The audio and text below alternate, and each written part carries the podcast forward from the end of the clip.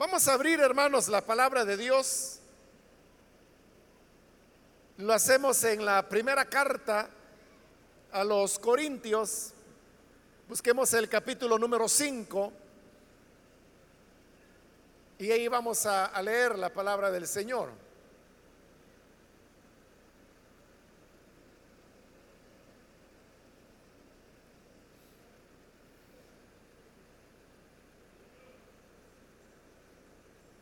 La palabra de Dios en Primera de Corintios capítulo 5, versículo número 6 en adelante nos dice, no es buena vuestra jactancia. ¿No sabéis que un poco de levadura leuda toda la masa? Limpiaos pues de la vieja levadura para que seáis nueva masa sin levadura como sois. Porque nuestra Pascua, que es Cristo, ya fue sacrificada por nosotros. Así que celebremos la fiesta no con la vieja levadura, ni con la levadura de malicia y de maldad, sino con panes sin levadura, de sinceridad y de verdad. Amén. Hasta ahí vamos a dejar la lectura. Pueden tomar sus asientos, por favor.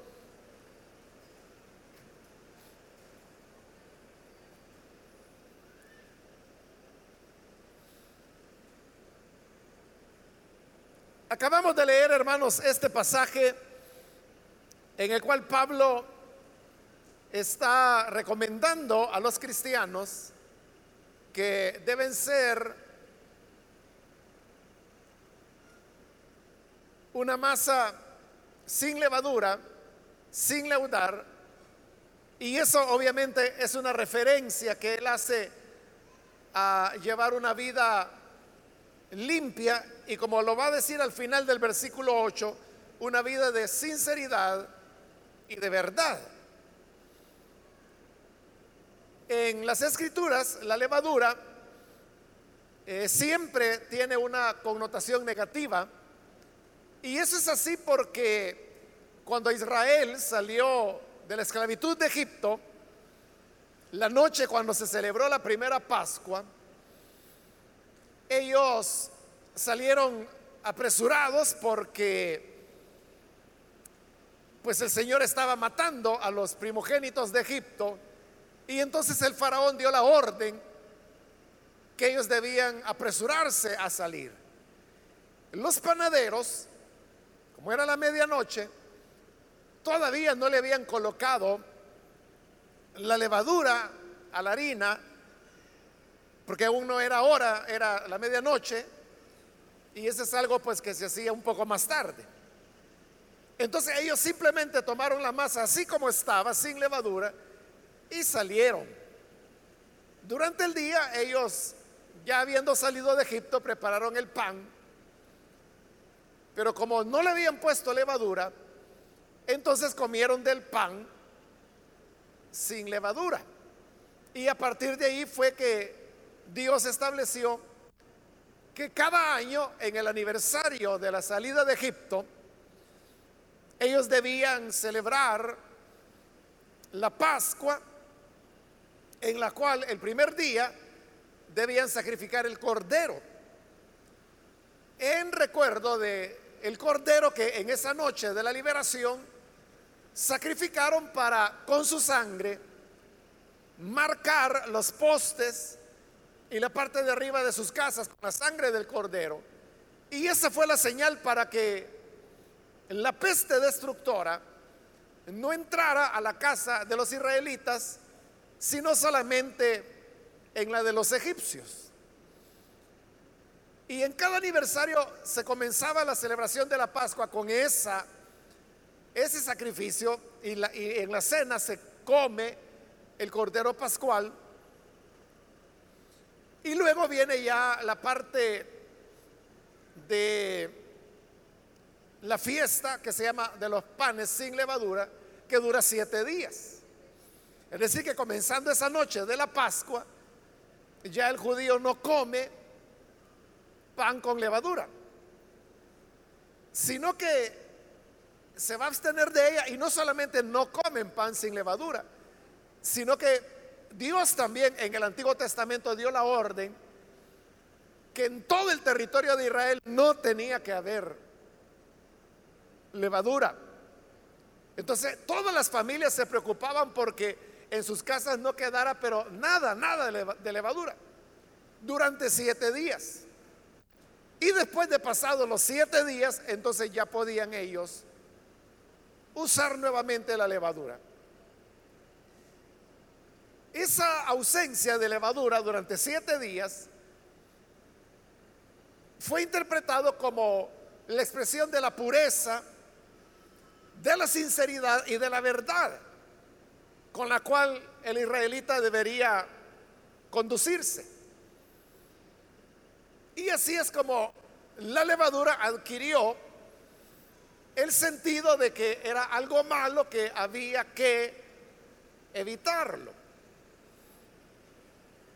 La Pascua todavía la sigue celebrando el pueblo judío, por lo menos los judíos que son más religiosos, no porque, igual que cualquier país, hay judíos que es liberal, hay judíos ateos, hay judíos agnósticos, hay judíos que no les importa nada, pero también hay judíos que son muy religiosos. Entre los que son religiosos, continúan todavía celebrando el aniversario de la salida de Egipto. Ya van llegando como al año 5000. Es decir, como más o menos por ahí, ya, ya, han de estar cerca, porque hace algún tiempo que vi la última vez por donde iban y ya iban llegando al 5000 aniversario de la salida de Egipto, pero entonces eh, en cada aniversario ellos continúan celebrando la Pascua.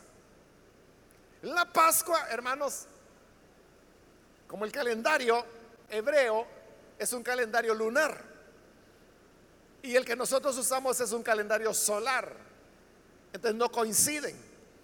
Y por eso es que las fiestas de los judíos son móviles, le llamamos nosotros, porque a veces pueden caer en un mes, a veces en otro pero eso se debe a que el calendario de ellos es diferente.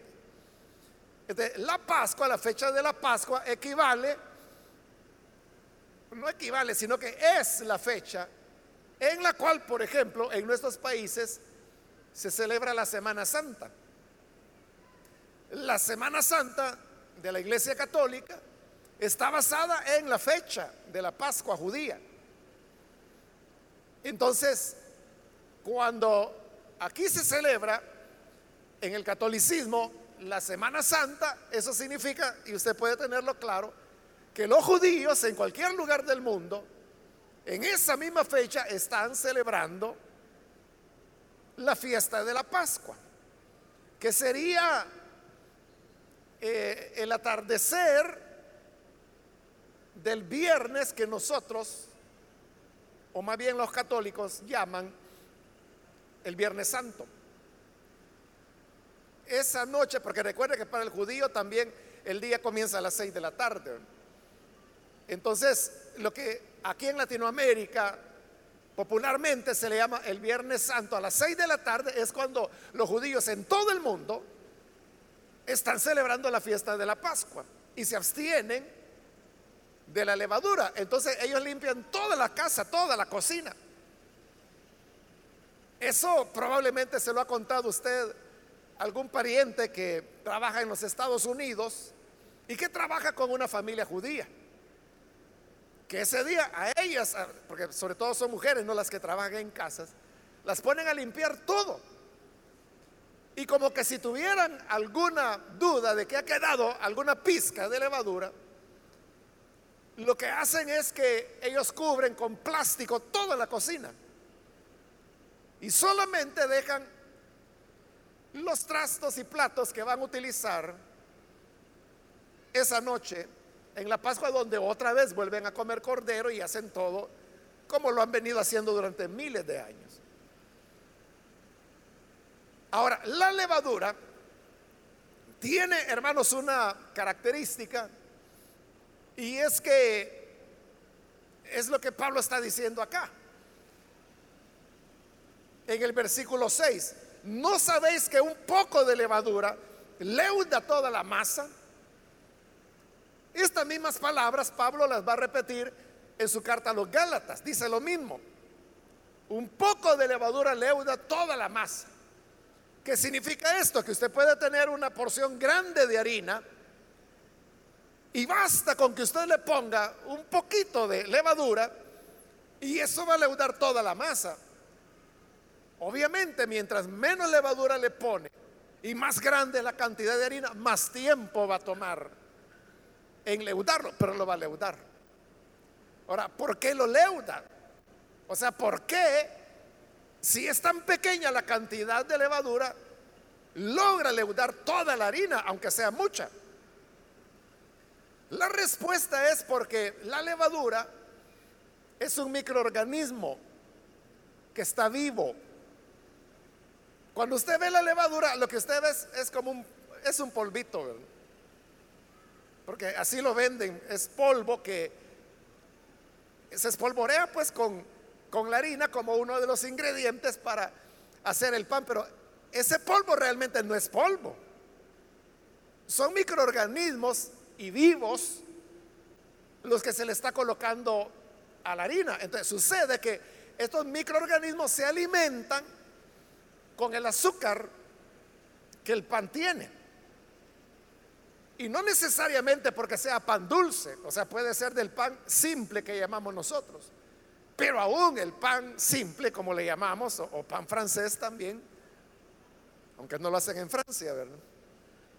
Pero así le llamamos pan francés. Entonces, ese tiene azúcar. Entonces, lo que ocurre es que el microorganismo comienza a alimentarse del azúcar y se va multiplicando.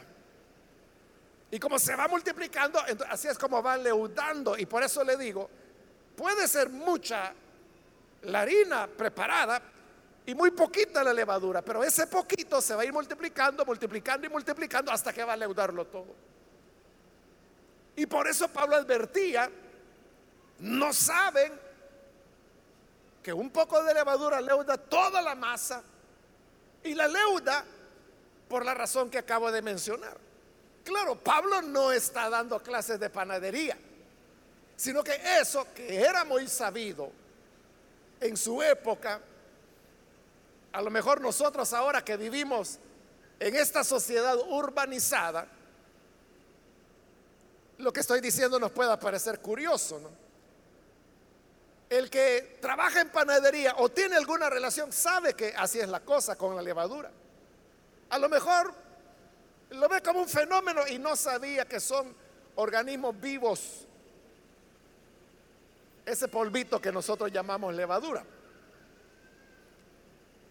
Pero la mayor parte de la gente que ya no está relacionada con la panadería, le puede resultar novedoso lo que estoy diciendo. Pero en esa época no, toda la gente o casi toda la gente sabía que así es como funcionaba la levadura utilizando esa figura, Pablo la está relacionando con el tema del pecado y no por una idea de él, sino que ella le dije que eso tiene una base en el libro de Éxodo, que es donde se habla y se dan las instrucciones para que el pueblo de Israel evite la levadura durante los siete días que siguen a la cena pascual. Usando esa figura, es que Pablo ahora dice que la iglesia tiene que guardarse del pecado. ¿Cuál pecado? Es que de eso se trata el capítulo 5. Aquí Pablo está hablando de una situación de pecado que se había dado o se estaba dando en la iglesia de Corinto. Y como él mismo lo dice, este no es un pecado cualquiera, ¿no? Era un escándalo porque se trataba que un hombre que iba a la iglesia, que decía ser hermano, había tomado a su madrastra por mujer. Y como Pablo explica ahí en los primeros versículos, eso ni siquiera los paganos lo hacen. Y él lo hacía y iban a la iglesia. Y la iglesia no había hecho nada. Ahí es donde Pablo le dice y les hace la pregunta. ¿No saben que un poco de levadura leuda toda la masa?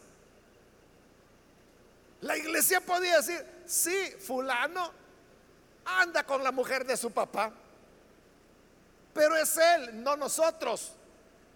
Pero Dios mío, dice Pablo, que no se dan cuenta que un poco de levadura leuda toda la masa, es decir, el que haya una persona y se le permita a esa persona vivir en la condición en que ese hombre estaba, iba a terminar por contagiar a todos los demás. Porque otros iban a decir, bueno, si a fulano anda con la mujer de su papá y no le han dicho nada, entonces yo puedo andar con mi nieta, entonces yo puedo andar con mi prima. Y así se iban a dar todo tipo de escándalos, como lo llama Pablo, lo cual pues iba a dañar la imagen de la iglesia. La enseñanza entonces es que el pecado comienza como una cuestión muy pequeña, pero tiene esa virtud como la levadura, ¿no? Que una vez usted permitió un poco, se multiplica y se multiplica y se multiplica y va creciendo hasta que lo va a leudar todo, lo va a arruinar todo. Y por eso Pablo dice, no lo deben permitir. Y, y continúa explicando en el versículo 7, limpiaos pues de la vieja levadura para que seáis nueva masa sin levadura como sois. Cuando él habla de la vieja levadura, se está refiriendo a la vida vieja, como la llama en otras cartas. Y con vida vieja, él se está refiriendo a aquel estilo de vida que nosotros llevábamos cuando todavía no conocíamos a Jesús. Entonces dice, deben despojarse de la vieja levadura. Y luego vienen unas palabras que son contradictorias, diríamos nosotros, pero ya las vamos a explicar. Porque dice el 7, para que seáis nueva masa, sin levadura como sois. Pero noten los verbos. Primero dice que seáis buena masa nueva masa, como sois, que seáis como sois.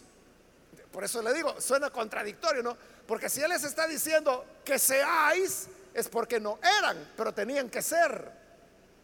Pero cuando les dice como sois, es que son. Entonces, ¿por qué tienen que ser? Si ya son, ¿verdad?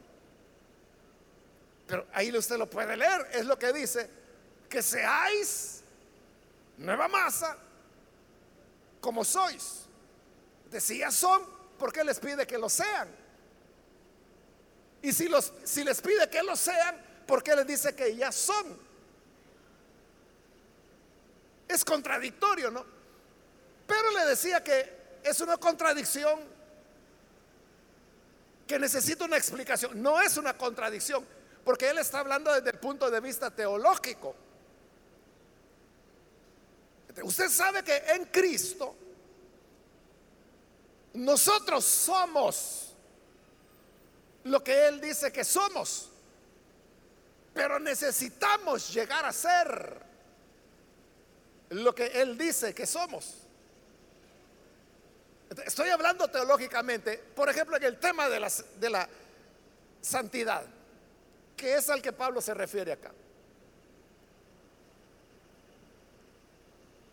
Esa es una de nuestras doctrinas básicas.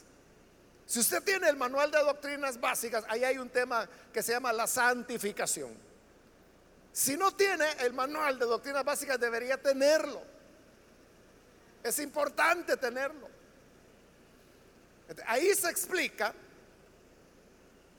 que hay tres tipos de santidad, pero voy a hablar solamente de las dos primeras. Primero está lo que se llama la santidad posicional, también llamada inmediata, porque es aquella que se recibe inmediatamente cuando uno cree en Jesús y que no tiene que ver con lo que yo hago, con lo que yo soy, sino que tiene que ver con la posición que tengo en Cristo. Entonces vea, supóngase que hay una persona que viene de una vida de pecado grave y viene al culto y viene tomado o viene bajo efecto de drogas, se sienta, oye la predicación y a la hora de la invitación para venir a Cristo, esa persona pasa. Alguna gente dirá, pero mire, esa conversión no vale porque anda bolito. O dice, es que mire, anda en marihuanado. Pero hermano, yo, yo conozco casos, y a lo mejor usted es uno de ellos, de personas que llegaron así, tomados a la iglesia y andaban hermanos borrachos. Pero al oír la palabra y pasar al frente se les pasa la borrachera y reciben a Cristo con sinceridad. Y son conversiones genuinas. Ahora, supóngase que es un caso de este y la persona pasa, cree en el Señor, lo recibe como Salvador. La Biblia dice que el que cree de esa manera está en Cristo. ya cambió su posición. Hoy está en Cristo. Es lo que Pablo, perdón, lo que el Señor le dijo a Pablo cuando tuvo su encuentro con Ananías, que llegó a orar por él cuando él estaba ciego allá en Damasco.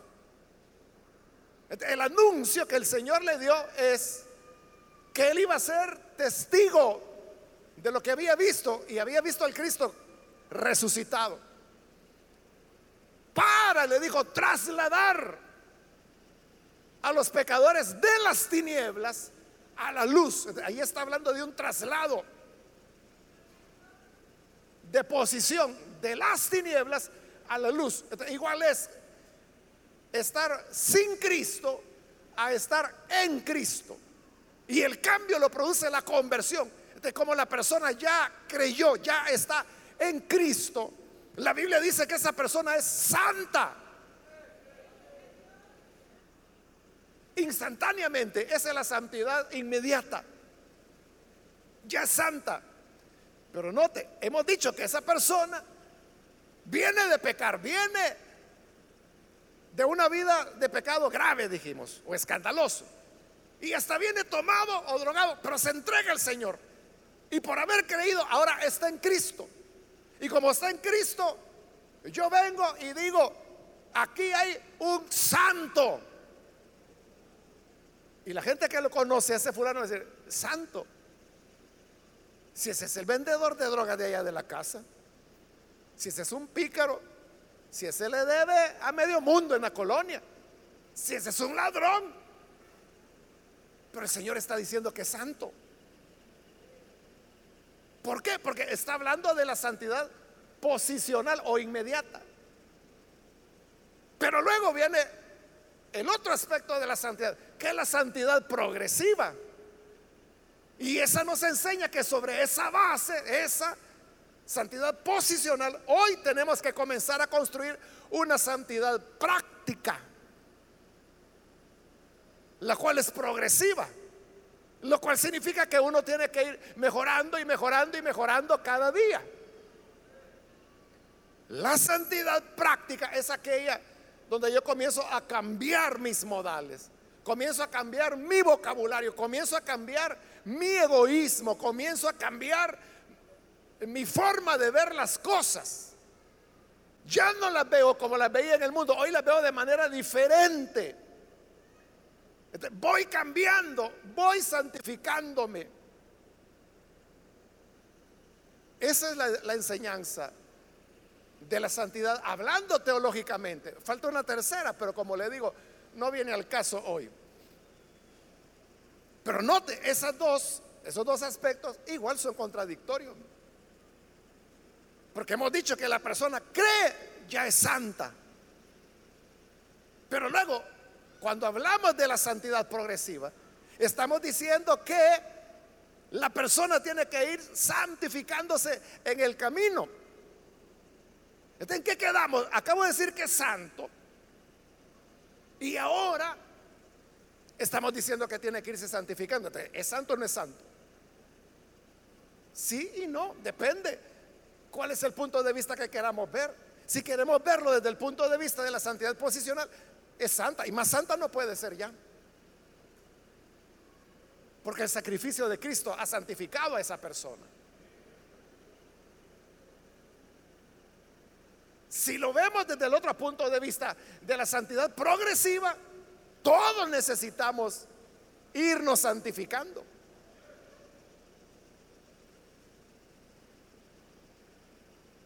Eso es lo que ocurre acá y es de lo que Pablo está hablando. Por eso dice que seáis nueva masa, santidad progresiva.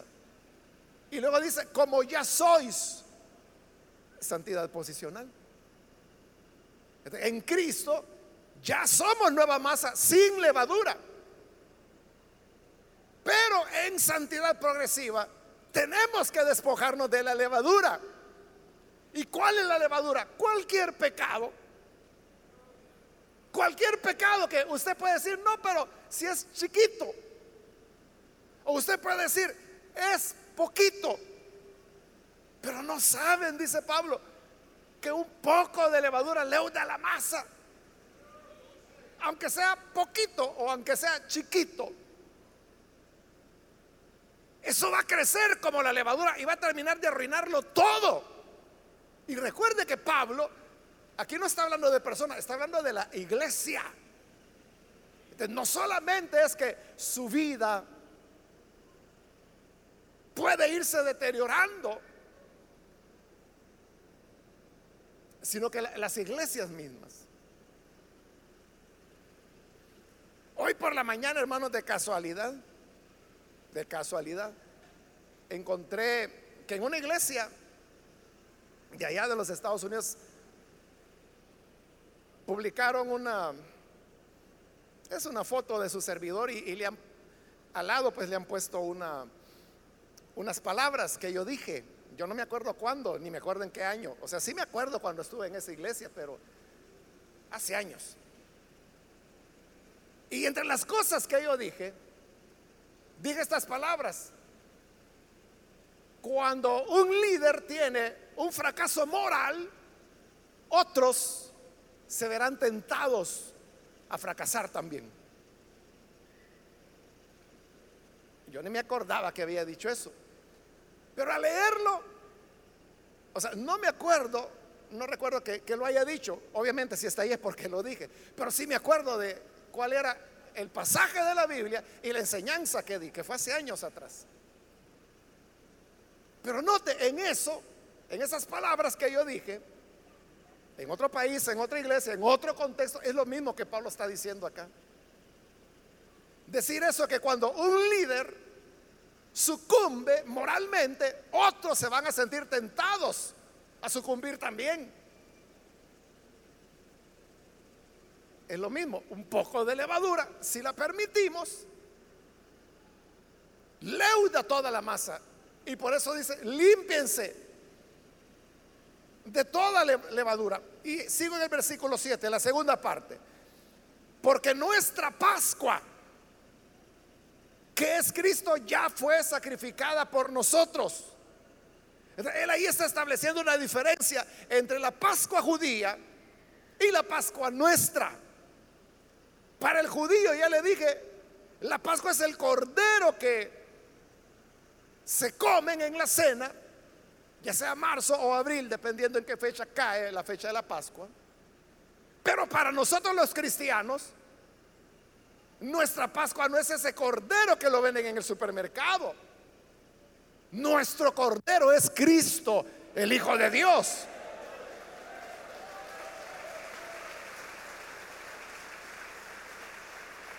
Y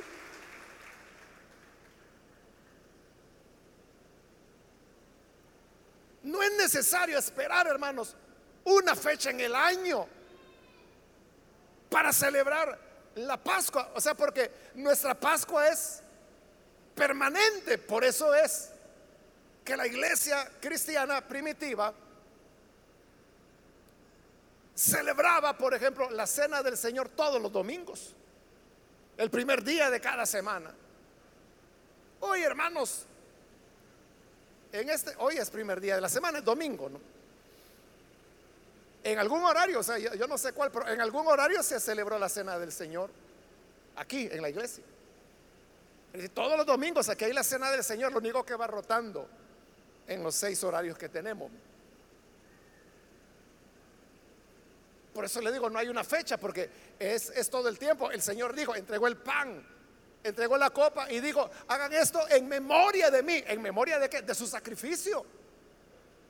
él es nuestra Pascua, que ya fue sacrificada. Ahora, ¿qué ocurría después de la cena pascual? Se lo expliqué al principio. En la noche de la Pascua dije, se come el Cordero Pascual. ¿Y después qué sigue? Los siete días después que sigue los siete días después son los panes sin levadura. No hay levadura. Entonces vea la lógica. Si Cristo, que es nuestra Pascua, ya fue sacrificado, ya pasó, ahora ¿en qué estamos? Estamos en el periodo de los panes sin levadura. Y por eso dice el versículo 8, Así que celebremos la fiesta. No una vez al año, sino que es la vida, ¿no? No con la vieja levadura, ni con la levadura de malicia y de maldad, sino con panes sin levadura. De como nuestra Pascua, que es Cristo, ya fue sacrificada, nosotros tenemos que llevar ahora una vida, como la dice ahí, sin malicia y sin maldad.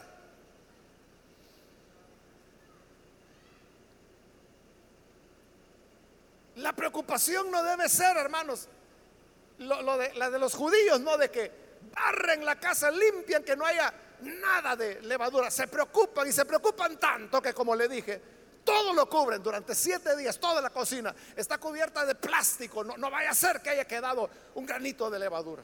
Esa es la preocupación de ellos.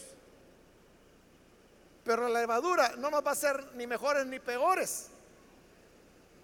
Lo que sí nos hace mal es el pecado. Y por eso Pablo dice, o sea, no se preocupen del pan o de la levadura sino que preocúpense de llevar una vida sin malicia y sin maldad. ¿Qué quiere decir con eso de malicia? Malicia, hermanos, es el uso pues que se le daba en el español de hace 500 años. Y que fue pues el que se utilizó acá para traducir. Pero hoy nosotros por malicia entendemos otra cosa. Para nosotros malicia es, es que mire ese muchacho cómo me mira, bien malicioso. Entonces decimos, la malicia, la malicia con que le, mira.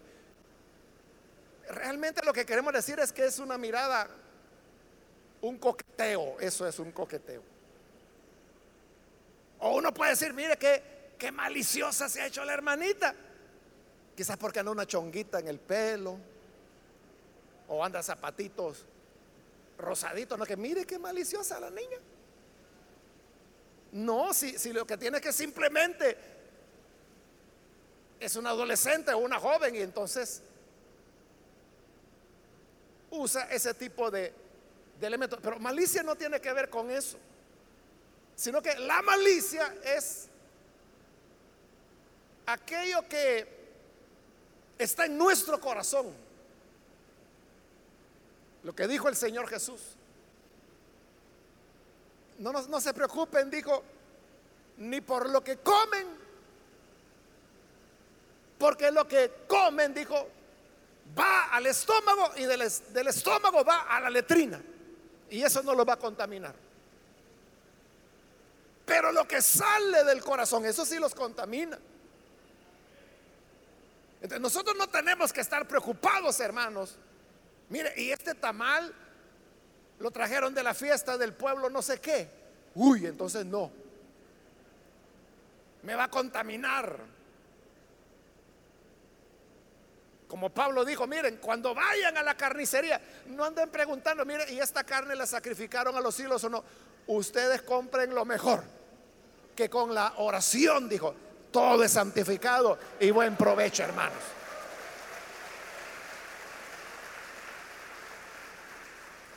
Marcos, el Evangelio de Marcos lo dice claro, cuando el Señor dijo, no es lo que entra a la boca lo que contamina al hombre. Y Marcos dice, con esto hizo limpios todos los alimentos. El problema no es el alimento, el problema no es si comes o no comes cerdo. Eso no te va a contaminar espiritualmente. Moralmente no te va a dañar. El problema, dijo el Señor, es lo que sale de adentro. Y él dijo, lo que sale del corazón son las mentiras, los homicidios, los adulterios, los robos, o sea, todas las maldades salen de adentro. Esa es la malicia. Porque, note, Pablo dice que tenemos que despojarnos de la vieja levadura. Dice, ni con la levadura de malicia y de maldad. ¿Cuál es la diferencia entre malicia y maldad? La diferencia es que malicia, como lo hemos estado diciendo, es lo que está en el corazón, pero no ha salido de ahí todavía, pero está. Es pecado ya. La maldad es cuando esa malicia se expresó e hizo una acción pecaminosa. Le voy a poner un ejemplo. En el tema del adulterio, los fariseos, por ejemplo, decían, no hay que cometer adulterio. Le decían al hombre, no te vayas a involucrar con una mujer casada, porque cometes adulterio. Entonces, mientras ese hombre no se involucrara con una mujer casada, no cometía adulterio. Pero dejaban por fuera el aspecto del corazón. Entonces apareció Jesús allá en Mateo 5, versículo 28.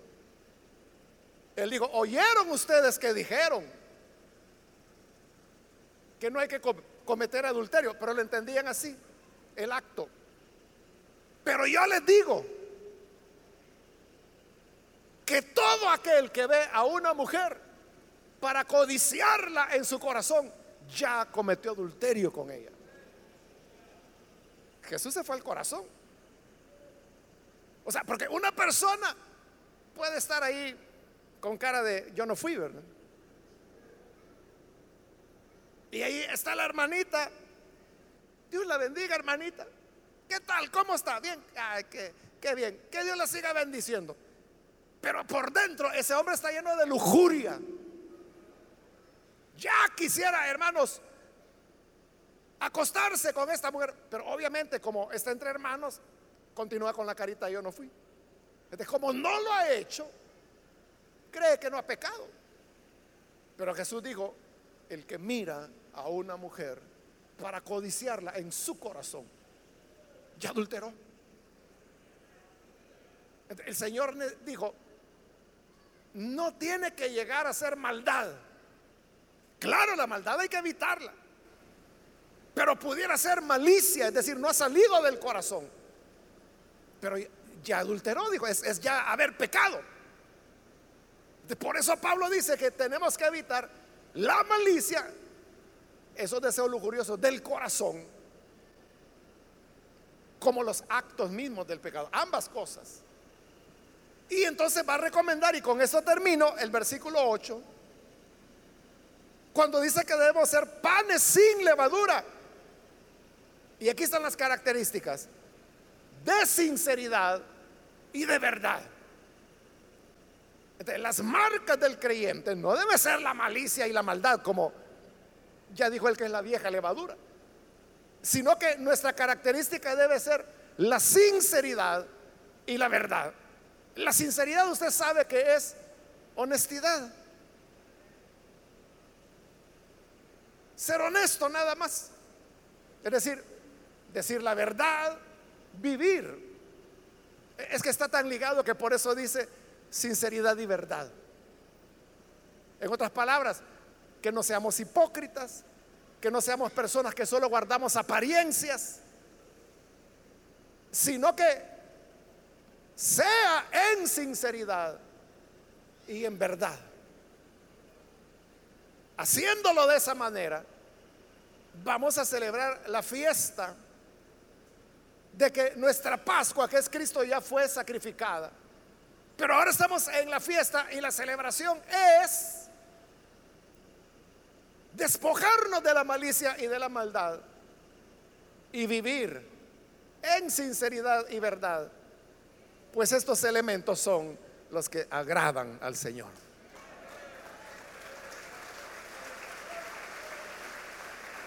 Amén. Vamos a cerrar nuestros ojos, hermanos, y vamos a inclinar nuestro rostro. Antes de hacer la oración, yo quiero invitar, si hay con nosotros algún amigo o amiga que todavía no ha recibido al Señor Jesús como Salvador,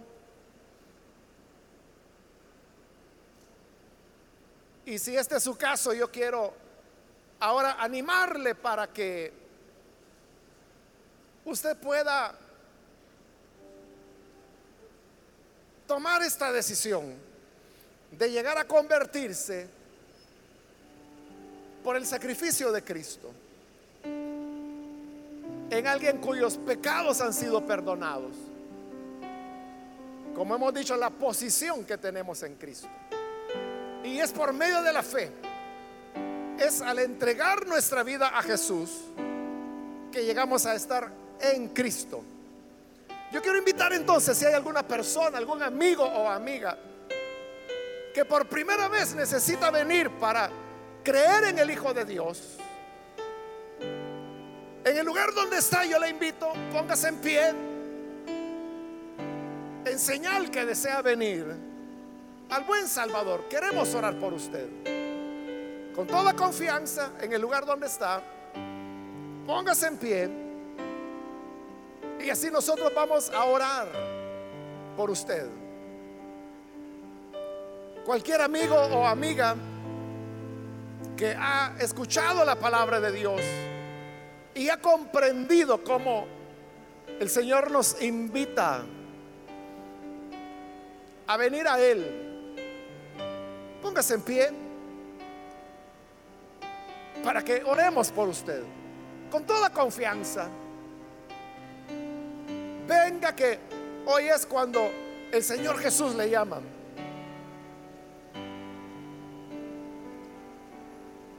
¿Hay alguna persona? Hoy es su momento para que se ponga en pie, para que la gracia de Dios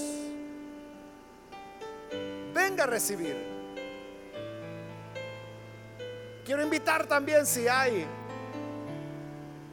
algún hermano o hermana que se alejó del Señor. Pero hoy necesita reconciliarse con el Señor. De igual manera puede ponerse en pie. ¿Quiere usted despojarse de la vieja levadura? De malicia y maldad para revestirse de sinceridad y verdad. Póngase en pie. Y venga, vamos a orar por usted. Le animo para que se acerque. Venga que hoy es cuando la gracia de Dios le invita a venir. ¿Hay alguna persona? Venga con toda confianza. Hoy es su momento para que la gracia de Dios le alcance. Hay alguien que necesita venir venga y vamos a orar por usted. termino la invitación, este ya el último llamado. Mas si hay alguna persona que viene al Señor por primera vez o que necesita reconciliarse, póngase en pie ahora, pues vamos a orar en este momento. ¿Hay alguien? Puede pasar para que oremos por usted.